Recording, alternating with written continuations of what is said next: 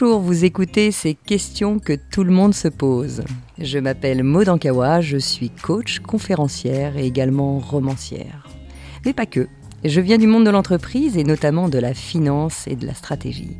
Mais le fil rouge de tous mes métiers, c'est ma passion pour les êtres humains et les relations qui nous animent. Alors en fait, j'aspire au bonheur et c'est pour moi un objectif absolu. J'ai soif de partager tout ce que j'ai pu apprendre et tout ce qui m'a précieusement été transmis lors de mes expériences, de mes voyages, de mes lectures, de mes rencontres.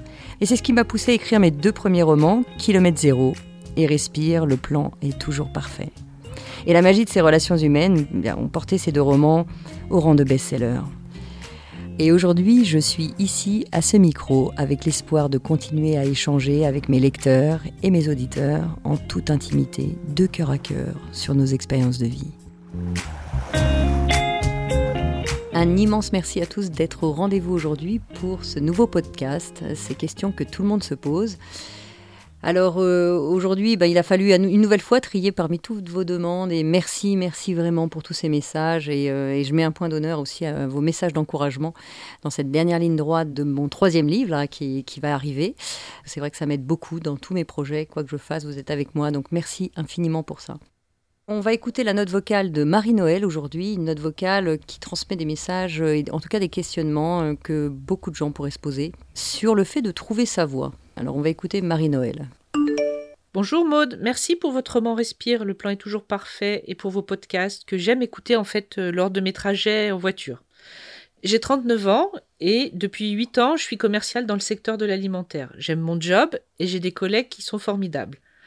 Mais certains jours, en fin de journée, je me sens triste et j'ai un sentiment d'inachevé. Je me demande si mon travail me convient toujours.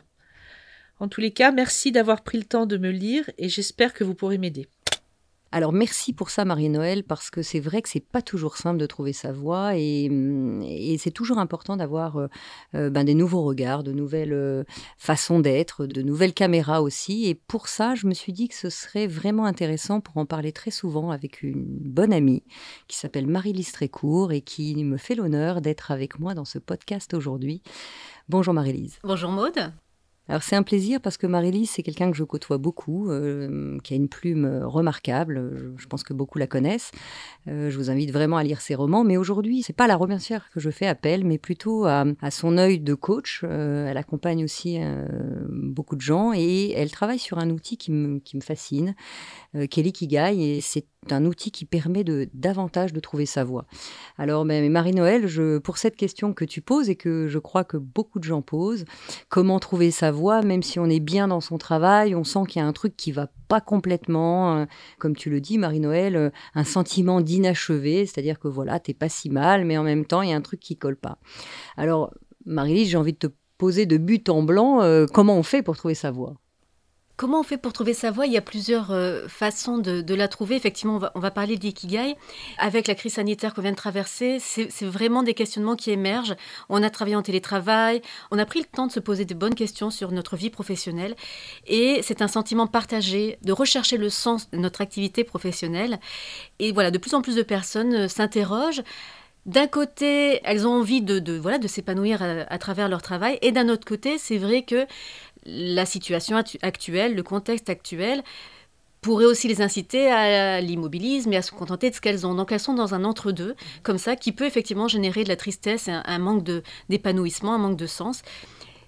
Alors mon conseil là, ça serait effectivement de trouver l'ikigai, parce que l'ikigai, ça permet de, de trouver sa voie, effectivement une voie professionnelle, mais on peut aussi ajouter un peu plus de joie de vivre dans notre vie, un peu plus de sens, de valeur, d'équilibre en fait. Donc on peut garder son job en résumé, mais le vivre de façon plus agréable. Oui, euh, c'est pas forcément un changement de vie, mais ça peut être une façon de vivre différemment ce qu'on est en train de vivre. Ou alors aussi un changement de vie. C'est quoi exactement l'ikigai? Parce que ça vient du Japon, je mm. crois. Hein, c'est quoi concrètement euh, Bon, je vais pas te demander la définition même du mot, j'imagine que c'est pas Je peux te la donner. Ah, mais... Je t'invite à la, nous la donner alors. Iki, ça veut dire ce qui a un sens, ce qui est important pour moi. Egai, ça veut dire être en vie, ce qui me met en vie, en joie, euh, ce qui m'anime.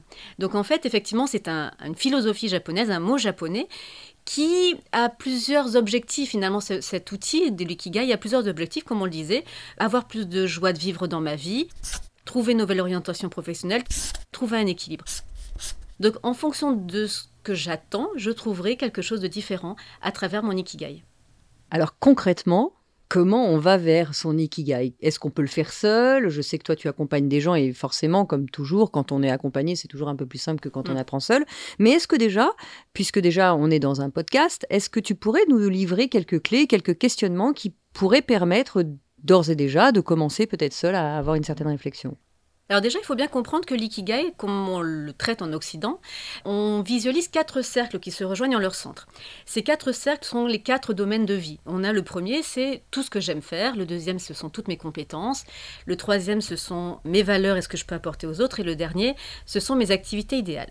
Donc dans le premier cercle, ce que j'aime, on va faire la liste de tout ce que j'aime, tout ce qui me fait vibrer, tout ce qui me passionne, pas forcément au plan professionnel, hein. je peux être passionnée de vidéos de chats. Si ça, a du sens pour moi, je vais le mettre dans ce cercle-là. Voilà, si ça a du sens pour moi. Et donc, je vais poser certaines questions euh, aux personnes que j'accompagne et que vous pouvez aussi retrouver dans le livre. Il y a, beaucoup de questions dans le livre. Le livre dont, dont Marie-Lise parle, c'est un, un livre euh, justement de 50 exercices pour euh, trouver son ikigai. Donc, un livre de Marie-Lise très court. Et effectivement, ça peut aider aussi, si on veut avancer seul, si on veut commencer seul, ça peut aider aussi à se poser toutes les questions. Donc la question que je pourrais te poser, Maud, c'est euh, une question que je pose aux personnes que j'accompagne, c'est quelle passion ou quelle activité d'enfance tu faisais euh, qui te passionnait quand tu étais plus jeune et que peut-être tu ne fais plus aujourd'hui qui pourrait amener quelque chose de positif dans ta vie? Effectivement, moi, c'est des questions que je me pose vraiment, hmm. parce que mon travail a toujours été euh, très lié à, à ce que j'aime faire. Je suis absolument euh, mauvaise dans quelque chose que je n'aime pas faire. Il y a des gens qui savent, euh, par nécessité, mais aussi euh, qui savent fermer les yeux sur le fait qu'ils ne sont pas passionnés. Moi, c'est pas mon cas. Donc effectivement, moi, ce qui me passionnait depuis toujours, c'était le voyage. Alors j'ai commencé par euh, ces activités euh, d'entreprise où je voyageais beaucoup à l'international et puis, et puis maintenant, euh, à travers mes romans, je mets le voyage parce que je, suis une droguée de voyage. Mmh. Donc oui, ça c'est un, un, point important. C'est ça. En fait, on, peut se demander ce qui nous animait quand on était jeune. Moi, c'était l'écriture. J'écrivais des petites nouvelles, des petites histoires, des petits poèmes. Et j'ai laissé tomber ça à un moment donné. Et quand j'ai recherché ce sens-là, je me suis remise à l'écriture et j'ai vu tout ce que ça m'a apporté par la suite. Donc voilà. c'est d'aller chercher des choses qu'on aurait pu abandonner plus jeune, euh, mais un tas de choses. C'est ça, c'est ce que j'entends, un tas de petites choses euh, qu'on a mis de côté et euh, qu'on pourrait essayer de réintroduire dans notre vie au quotidien, d'accord C'est ça. Par exemple, je, peux imaginer que moi, quand j'étais petite, chez mon oncle, il y avait une grande malle avec plein de, déguisements et avec ma soeur, on aimait beaucoup porter ces déguisements.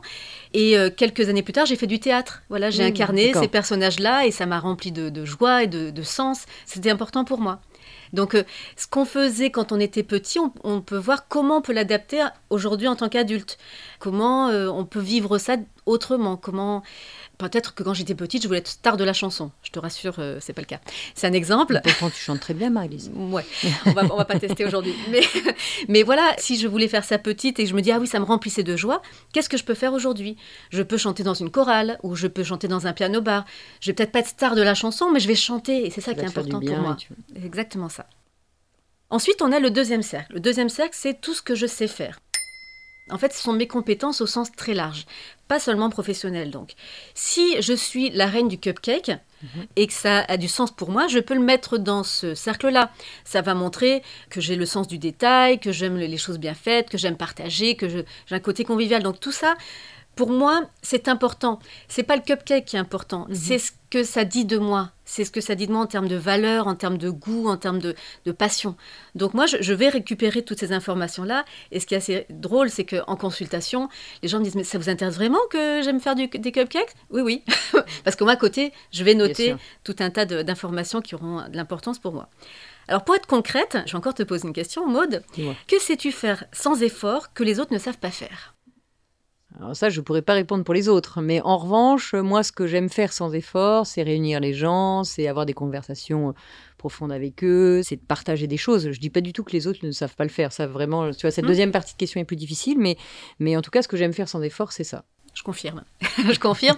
Et, voilà, ça peut être des choses toutes simples. N'allez pas chercher des, des, choses compliquées. Et surtout, n'allez pas chercher, c'est là le plus compliqué quand je pose ce genre de questions, n'allez pas chercher un domaine où vous seriez le meilleur du monde. Parce que, bon, c'est peu probable, hein, je vous le souhaite, mais c'est peu probable. Parce que les gens vont me dire, oui, mais ok, je sais faire bon, des cupcakes, hein, pour revenir sur mon exemple, mais il y en a qui font beaucoup mieux que moi. Ou je sais euh, concevoir des albums photos, par exemple, mais il y en a qui font beaucoup mieux que moi. C'est pas le problème Vous savez faire? Oui, ok, ça pourrait être sans doute mieux, mais voilà, moi ce qui m'importe, c'est qu'est-ce que vous savez faire, qu'est-ce qui est facile pour vous, qu'est-ce qui vous met dans un, un état de flow, cet état où on pourrait faire des choses pendant des heures, qui n'est pas trop facile à faire et qui est un tout petit peu exigeant quand même en termes de complexité, et dans lequel je peux me perdre pendant des heures parce que ça me passionne, je vois pas le temps passer. Donc c'est ça qui m'intéresse. Ce sont ces compétences-là qui m'animent, que peut-être des autres ne savent pas faire. C'est pour ça que je t'ai posé cette deuxième partie de question, parce que les gens vont dire, bah oui, non mais faire des albums photos, faire des cupcakes, c'est facile. Ok, moi je sais pas faire de cupcakes par exemple, tu le sais. Je ne sais pas faire de, de beaux albums photos non plus. Et il y a d'autres personnes qui savent le faire, donc c'est une compétence. Je trouve que le point est vraiment important. euh, J'en parle aussi dans, dans- dans mes podcasts parce que souvent, euh, déjà la comparaison, comme tu le dis, il y a toujours des gens qui sauront mieux faire, des gens qui savent moins bien faire. Mais le vrai sujet, c'est pas tant les autres, c'est pas tant la comparaison, c'est qu'est-ce que j'ai envie d'amener moi aussi. Et peu importe d'ailleurs qu'il y ait plein de gens qui savent le faire. T'es comme moi euh, dans, dans ce rôle d'écrivain. Il y a plein de gens qui écrivent des livres. Alors est-ce que parce qu'il y en a plein qui écrivent des livres, il faudrait pas écrire? C'est en ça que c'est dommage parce que on a des choses différentes à apporter. Donc le vrai sujet, c'est toujours de partir d'où on en est. Et heureusement, il y aura toujours des gens pour mieux faire que nous. Moi, c'est ce qui m'a appris. Comment je, me suis lancée dans l'écriture, par exemple, bah, c'est parce qu'il y a des gens qui m'inspiraient vraiment, euh, comme Laurent Gounel, comme, et qui ont fait des romans autour de sujets qui me passionnaient. Et je me suis dit, mais c'est une super bonne idée. Donc c'est par cette inspiration de gens qui savent mieux faire que finalement on grandit aussi. Donc euh, merci d'apporter cette précision parce qu'on on a tous tendance, quand on se lance dans quelque chose, de dire bon, ça sert à rien, euh, c'est déjà fait. Non, c'est pas déjà fait comme toi tu le ferais puisque tu es unique au monde et que tu ta patte à apporter à ce qui arrive. Donc vraiment pensez vraiment à ça, de prendre ce temps, de d'arrêter de vous dévaloriser parce que euh, on a tous quelque chose d'unique à apporter et quoi qu'il arrive, on inspire toujours quelqu'un, un voisin, quelqu'un de la famille, etc. parce qu'on s'est lancé dans quelque chose. Donc euh, oui, c'est- Mm. merci pour ça, Marie-Lise. C'est vraiment, je trouve, un point très très important. C'est important, comme tu dis, ce côté inspiration. Il y a des gens qui, viennent me voir parfois en dédicace en me disant Mais tu as raconté comment tu es arrivé à l'écriture. Et je me suis dit Si toi tu le fais, pourquoi moi je pourrais pas le faire aussi? Et je, ne cesse de le répéter. Je ne suis pas meilleure que qui que ce soit. C'est juste qu'un jour, j'ai dit Tiens, chiche, j'ai écrit un roman et je l'ai fait. Mais je n'ai pas plus de capacité ou de compétences que d'autres. Donc euh, allez-y et apportez-y votre touche, votre flamme personnelle, votre énergie, qui ne sera jamais semblable à, à aucune autre. Donc euh, allez-y, foncez. Le troisième cercle de l'ikigai, c'est euh, le cercle sur les valeurs et ce que je peux apporter aux autres. C'est très très important cette phase-là, ce cercle-là, d'identifier ces valeurs. Les valeurs, alors euh, traditionnellement, quand on demande aux gens, euh, oui, alors c'est quoi vos valeurs? On va dire, ben moi c'est la famille, c'est l'amour, bon, des choses un peu communes, pour ne pas dire bateau. Mais là, je vais un peu creuser pour savoir si c'est vraiment important pour toi ces valeurs-là. Euh, je vais te demander, est-ce que tu consacres beaucoup de temps, d'énergie, de pensée, voire d'argent à l'amour, à la famille? Et parfois, ce n'est pas le cas. Et c'est pas grave, il n'y a pas de jugement avec ça. Par contre, on va me dire, non, mais pour répondre à ta question, là où j'investis le plus de temps, d'argent, d'énergie et de pensée, c'est dans mon travail. Donc, ok, la valeur travail est importante pour toi. Ce qui ne veut pas dire que la famille l'est moins, mais en tout cas, le travail, c'est une valeur importante. Donc, euh, je vais vraiment creuser cette partie-là pour savoir euh, quelles sont tes vraies valeurs. Et c'est important de connaître nos vraies valeurs pour prendre des décisions éclairées. Quand j'ai un choix à faire, je peux dire, voilà, en fonction des valeurs que j'ai identifiées, ce choix-là est bon pour moi, mais celui-là ne l'est pas. Ça me permet d'avancer avec un, un petit radar dans la vie. Donc là, la question typique que je pourrais poser, alors typique non, tu vas peut-être te demander pourquoi je vais te la poser.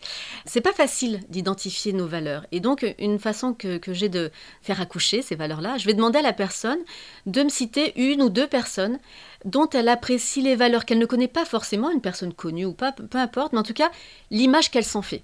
Quelles sont, si je te pose cette question, quelles sont là où les personnes qui t'inspirent? Souvent, euh, merci pour cette question, et, souvent, moi, les personnes qui m'inspirent sont des gens que je connais. Pourquoi? Parce que, parce que je m'attache peut-être moins à la façade des gens, et c'est vrai que quand on connaît les gens, bon, on s'aperçoit qu'on est tous des êtres humains, et, et euh, j'idolâtre pas des gens. En revanche, il y a beaucoup de gens qui m'inspirent. En, en réalité, je crois que tout le monde m'inspire. Pourquoi? Parce qu'on a toujours un truc à apprendre des uns et des autres. Un enfant de 3 ans m'inspire dans sa spontanéité, puisque ce sont des valeurs qui sont très importantes pour moi, la spontanéité, l'authenticité.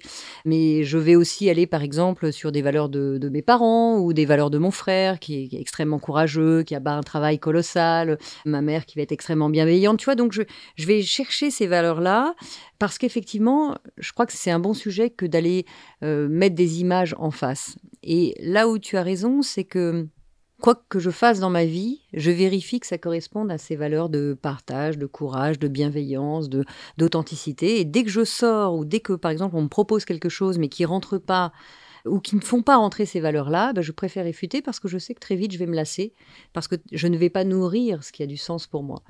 Et là, je mettrai juste un petit bémol, parce que tu l'as très bien dit, euh, mais je voudrais le redire une autre fois, c'est c'est pas que la personne est comme ça ou que cette personne-là a ces valeurs-là, c'est qu'est-ce qui m'inspire moi dans ce que je vois de cette personne? Parce que souvent, moi, je le vois en coaching, les gens disent, bah voilà, moi, je, voyais des hommes d'affaires, j'aimerais ressembler à, James Bond. Oui, mais James Bond, c'est un personnage fictif.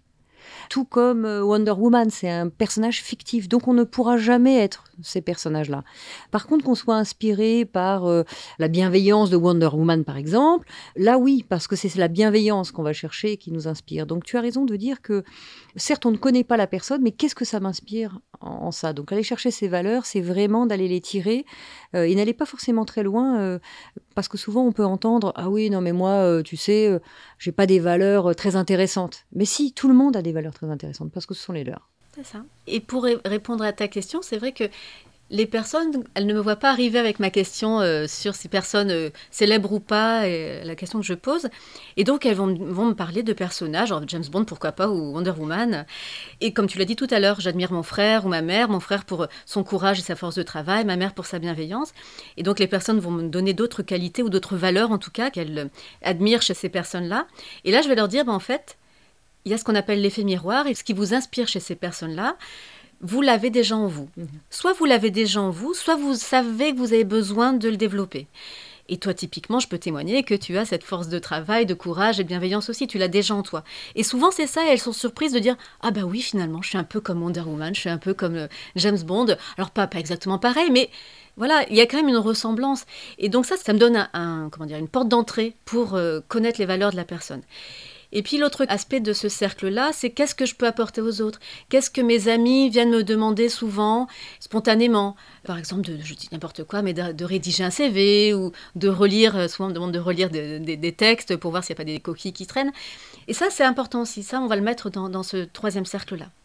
Au final, de ce que j'entends, c'est que en se posant ces questions-là, on s'aperçoit qu'il y a beaucoup, beaucoup, beaucoup de choses qu'on sait de nous, qu'on sait faire, qu'on a euh, expérimenté, puisqu'on devient expert à partir du moment où on travaille mille heures sur quelque chose. Donc, à partir du moment où ça nous passionne depuis tout petit, on se rend même pas compte que c'est devenu un talent intégré dans notre personnalité, on s'en rend plus compte. Et, ce que j'entends, et c'est vrai qu'on le voit souvent quand on accompagne les gens, c'est qu'ils se rendent pas compte à quel point c'est une source et un trésor euh, énorme qui est en eux, et, au final qu'ils ont mis de côté en disant oui, enfin ça c'est juste normal, euh, tout le monde a ça. Mais non, tout le monde n'a pas ça. Et même juste pour rebondir là-dessus, il y a des gens qui vont me dire ah oui mais moi je rends des services, euh, je suis gentille, je suis bienveillante, mais ça tout le monde s'en fout. non, c'est pas parce qu'effectivement on entend beaucoup parler de la bienveillance qu'on s'en fout. C'est important. S'il n'y avait pas de, gens euh, bienveillants ou de gens gentils, de gens altruistes sur Terre, et ben voilà, il y aurait plus de guerres. Donc voilà, même, même des qualités qui semblent euh, pour certains ne euh, sont pas valorisées. Pour moi, je vais, comme tu dis, les valoriser, dire non, c'est un vrai, une vraie force, une vraie un vrai cadeau pour l'humanité. Donc là, on a étudié les trois premiers cercles, hein, ce que j'aime, ce que je sais faire et mes valeurs et ce que je peux apporter aux autres. Et le dernier cercle, ce sont mes activités idéales. Dans d'autres ouvrages d'Ikigai, vous allez trouver ce pourquoi je peux être payé. Ce cercle-là s'appellera comme ça. J'ai décidé de, rebaptiser ce cercle-là mes activités idéales parce que dans ce cercle-là, il y aura certes des activités professionnelles, de nouvelles pistes de travail, mais aussi d'autres types d'activités qui ne seront pas forcément rémunérées, des activités euh, culturelles, caritatives, que sais-je, qui, à côté de mon travail euh, qui me donnera un salaire, me permettront de trouver l'équilibre dont j'ai besoin, d'expérimenter mes valeurs, de me donner de la joie de vivre et de faire ce que je sais faire. Donc on rejoint là les trois cercles. Donc c'est pour ça que je l'ai appelé mes activités idéales. Et là, si je dois te poser une question, je te demanderai, dans un monde idéal, hein, donc sans se mettre de frein, hein, c'est bien ça qu'il faut entendre, quelle activité tu exercerais et de quelle manière est-ce possible aujourd'hui? Alors là, c'est compliqué pour moi parce qu'en fait, à la seconde où j'ai envie d'autre chose, je change de métier. C'est pour ça que j'ai fait beaucoup de métiers dans ma vie, mais euh, en repartant de zéro à chaque fois. Et ça, je crois que c'est vraiment un point fondamental de ma vie et je ne peux que vous encourager à vous poser cette question puisqu'elle est au centre même de ma vie. J'ai aussi bien travaillé dans une entreprise, que fait de la finance, que fait de la stratégie, que voilà. Et puis à un moment, j'ai eu envie d'écrire un livre, je me suis lancée à écrire un livre. Je dis pas que c'est facile de changer d'activité, je dis pas que ça fait pas peur, mais posez-vous cette question. Je vais avoir du mal à répondre euh, mieux que ce que je suis en train de vivre aujourd'hui, puisque j'ai mis au service de mon quotidien, euh, j'ai allié justement toutes les activités que j'aimais, le voyage, le fait de partager, donc le fait à travers un livre, à travers des conférences, à travers le fait d'amener des voyages sur Compostelle avec moi, parce qu'on on l'a fait ensemble d'ailleurs. Et oui. Et voilà, d'emmener mes amis aussi dans cette aventure. Pourquoi? Parce que je crois qu'on excelle forcément dans ce qu'on adore. Parce qu'on n'est plus au travail, on est en train de vivre euh, des choses qui nous intéressent. Et c'est vrai que c'est un point important et, je crois que toutes ces questions sont compliquées à se poser parce qu'elles peuvent remettre en question beaucoup, beaucoup de choses, c'est vrai. Mais à partir du moment où vous voulez aller vers vous, elles sont essentielles et ça demande de poser un peu de temps parce que il euh, n'y a pas de mal à changer de métier. On n'est pas un métier, on est euh, mille possibilités. Et se poser cette question, bien c'est un moment de se poser, de se dire voilà qu'est-ce qui aurait du sens, quelle activité je pourrais faire. Et je crois pas que je puisse euh, faire mieux que ce dans quoi je me suis lancée là. Mais par contre, euh, dès que ça va émerger, alors c'est sûr que je vais vous proposer une autre activité. Hein. Et merci de me suivre d'ailleurs dans tous mes délires, parce que à la seconde où ça vient, oui, je veux lancer les choses. Ce qui est très inspirant dans ce que tu dis, c'est quand j'ai une nouvelle idée, une nouvelle envie, j'y vais. Et c'est ça le message aussi que, j'aime transmettre, c'est il y a quelque chose qui vous tient à cœur, vous savez le faire, vous aimez ça, vous, ça correspond à vos valeurs. Essayez. Alors, comme tu dis, il y a mille façons d'exercer cette chose-là qui me plaît, là, qui m'attire. On peut le faire de manière professionnelle, mais on peut le faire aussi de manière euh, bénévole. Hein. On peut apprendre quelque chose. Par exemple, je pense au théâtre. On peut prendre des cours de théâtre, on peut, on peut faire plein de choses. Et puis, ce que je conseillerais surtout, c'est de, de faire les choses de manière très progressive. C'est-à-dire, quelqu'un qui a un travail salarié, je vais pas lui dire euh, poste ta démission et hop, ça y est, lance-toi dans la chanson. Typiquement, quand j'ai commencé à écrire, euh, j'écrivais en parallèle de mon activité salariée, le soir, les week-ends, les RTT. Et à un moment donné, ça a pris assez d'ampleur pour que je puisse prendre plusieurs congés et enfin euh, lâcher mon travail. Mais bien sûr, je n'ai pas décidé ça du jour au lendemain, ça a pris des années en fait. Allez-y progressivement et puis j'ai envie de dire, de cette façon-là, qu'est-ce que vous avez à perdre à essayer? Faites-le, voyez comment ça évolue. Au fil du chemin, vous allez voir comment affiner les choses, comment le faire correspondre exactement à ce que vous êtes et ce que vous voulez. Expérimentez, voilà, expérimentez, allez-y pas à pas, ne prenez pas de risques, pas trop de risques, mais essayez. Et ça, c'est vrai que c'est fondamental. Ça, demande un tout petit peu d'effort, un tout petit peu de courage, parce que même ces questions-là, moi, je sais que quand je me suis retrouvée devant une page blanche, quelles que soient les questions qu'on se pose, et c'est pour ça que je vous invite euh, à retrouver 50 euh, exercices autour de l'ikigai dans le livre de, Marie-Lise Trécourt. Et pourquoi c'est vraiment intéressant? C'est parce que, effectivement, si on pose que quatre questions, ben moi, je sais que bien souvent, alors ça, c'est mon côté un peu euh, manque d'effort quelque part, mais oh, je réfléchis à une idée, deux idées, et puis après, oh, bah, tiens, je vais aller voir euh, ce qui se passe sur mon téléphone. Et puis, et puis on va vite à, partir sur autre chose. Là, ça demande un, effort quand même. Alors, soit évidemment, on peut se faire accompagner, mais aussi à travers ton livre, je trouve qu'il y a quand même beaucoup de sous-questions qui nous poussent à, revenir sur l'essentiel. Et ça vaut le coup de se poser ces questions parce que ça nous met au centre de notre vie. Tu l'as dit dans le titre, hein, Ikigai, c'est aussi aller retrouver sa joie de vivre. Sa joie de vivre, c'est pas rien quand même. Hein. Mmh. C'est ce euh, après quoi on, court toute notre vie. C'est ça. Dans le livre, il y a, il y a des, questions parallèles, on va dire, à l'ikigai, sur la confiance en soi, sur le critique intérieur, tu sais, celui qui, mmh, qui s'acharne sur nous un petit peu. Il y a des choses comme ça pour nous accompagner dans cette phase d'évolution, cette phase de changement. Et je pense que ce sont des questions importantes parce que notre cerveau, notre ego euh, va se dire tiens, l'envisage de changer, il cherche à nous protéger, il va nous dire, il va nous mettre des bâtons dans les roues en disant mais tu es sûr que c'est bien ce livre-là? Et pourquoi tu veux changer? T'es pas bien là, puis tu sais dans le contexte actuel, c'est pas non, c'est pas une bonne idée. Reste là, t'es tranquille. Donc je voudrais déjouer un petit peu tout ça et voilà, comme je vous disais, rassurer votre ego, vous rassurez-vous en y allant pas à pas. Et au-delà de ça aussi, euh, je vois, euh, par exemple, que tu donnes des idées, parce que souvent, quand on va chercher nos qualités, bah, moi, mes qualités, euh, j'en sais rien. Et là, je vois que tu as des listes de qualités aussi, parce que des qualités auxquelles on n'aurait peut-être pas forcément pensé, donc ça nous permet de cocher aussi un certain nombre de choses. Donc, mmh. oui, je vous encourage évidemment à les creuser avec, avec ça. Dernière étape, finalement, une fois qu'on a rempli tous ces cercles-là, donc je rappelle ce que j'aime, ce que je sais faire, mes valeurs et mes activités idéales, la dernière étape, c'est de voir quels sont les points communs de ces derniers cercles. Il y aura par exemple ce que tu évoquais tout à l'heure, le courage, euh, la bienveillance, la nature, l'humour, la liberté, la créativité. Il y aura des termes comme ça qui vont revenir à travers ces, quatre cercles-là. Et ça, donc on a un petit travail un peu de, réécriture, euh, de voir ce qui, les synonymes de choses comme ça. Et ensuite, on va définir notre ikigai. Donc peut-être la créativité, la liberté, l'humour. Voilà, je vous donne trois termes par exemple. Et ensuite, je vais voir comment dans ma vie, ces trois termes-là sont déjà présents dans ma vie professionnelle, dans ma vie personnelle, dans ma vie familiale, dans toutes mes vies, j'allais dire. Je vais comprendre aussi pourquoi ça ne va pas aujourd'hui dans tel et tel domaine-là. Effectivement, il va manquer un des ingrédients. Les deux autres y sont, mais pas le troisième. Et c'est pour ça que ça pose problème. Donc ça, ça va permettre de faire un petit bilan, de comprendre les dysfonctionnements et de voir, euh, la dernière étape, c'est, OK, qu'est-ce que je fais maintenant? Je m'inscris au théâtre, pour revenir à ça, ou un cours de cupcake. Qu'est-ce que je fais aujourd'hui? On passe au plan d'action et, là, on, matérialise son ikigai dans notre vie.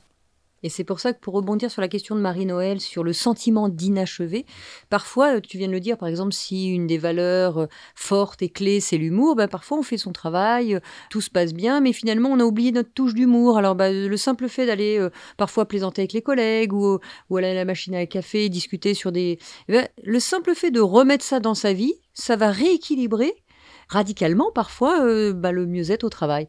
Alors que c'était pas forcément un changement de voie radical, mais plutôt des valeurs qui avaient été mises de côté. Comme quand tu le disais, euh, on pouvait facilement, enfin dans, notre enfance, on pouvait facilement euh, mmh. rire de rien, etc. Et ça, tu vois, pour revenir à ça, c'est vrai que se rappeler qui on était plus jeune, bah, ça peut aider à, retrouver cette joie intérieure. Donc ce sentiment d'inachevé, c'est parfois un petit détail. C'est pas forcément un changement de vie radical, c'est pas forcément un changement de, de vie ni sentimentale ni de travail, ni d'enfant, ni quoi que ce soit. On n'a pas tout à changer pour euh, retrouver son ikigai et son alignement.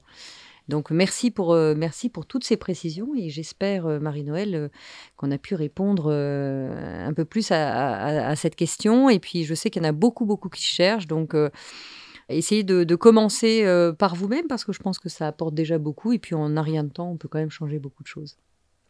Merci à toi, c'est toi quel mot de la fin, Marie-Lise? Mais en tout cas, merci à toi d'avoir accepté si facilement, parce qu'il faut quand même savoir que Marie-Lise a pris le train très tôt ce matin pour venir nous rejoindre. Donc, euh, merci infiniment pour être dans ce podcast euh, de ces questions que tout le monde se pose. Merci beaucoup Maude pour ton invitation. Je suis ravie bien sûr de, de, participer à ce podcast avec toi. Je suis ravie de parler de ce thème du Ikigai qui me tient beaucoup à cœur parce que je l'ai un peu évoqué tout à l'heure, bah, c'est ce qui était à l'origine de mon changement de vie, de mon passage entre du salariat à la vie que j'ai aujourd'hui d'écrivain et de coach. Et c'est tellement important pour moi que j'ai à cœur de le partager avec tout le monde parce que qu'on ait envie de changer ou pas, je le rappelle, hein, ça reste primordial de savoir quel est notre ikigai pour être pleinement heureux et épanoui.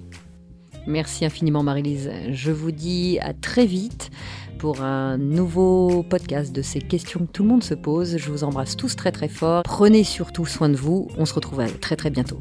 Au revoir. Pour être tenu au courant de sa sortie, n'hésitez pas à vous abonner à ce podcast, me suivre sur les réseaux sociaux sous le nom de Maude Ankawa ou consultez mon site internet maude, m ankawa N'oubliez pas que si vous avez vous-même des questions ou s'il y a des sujets que vous aimeriez que j'aborde dans un futur épisode, vous pouvez m'écrire ou m'envoyer une note vocale à l'adresse podcast.erol@gmail.com.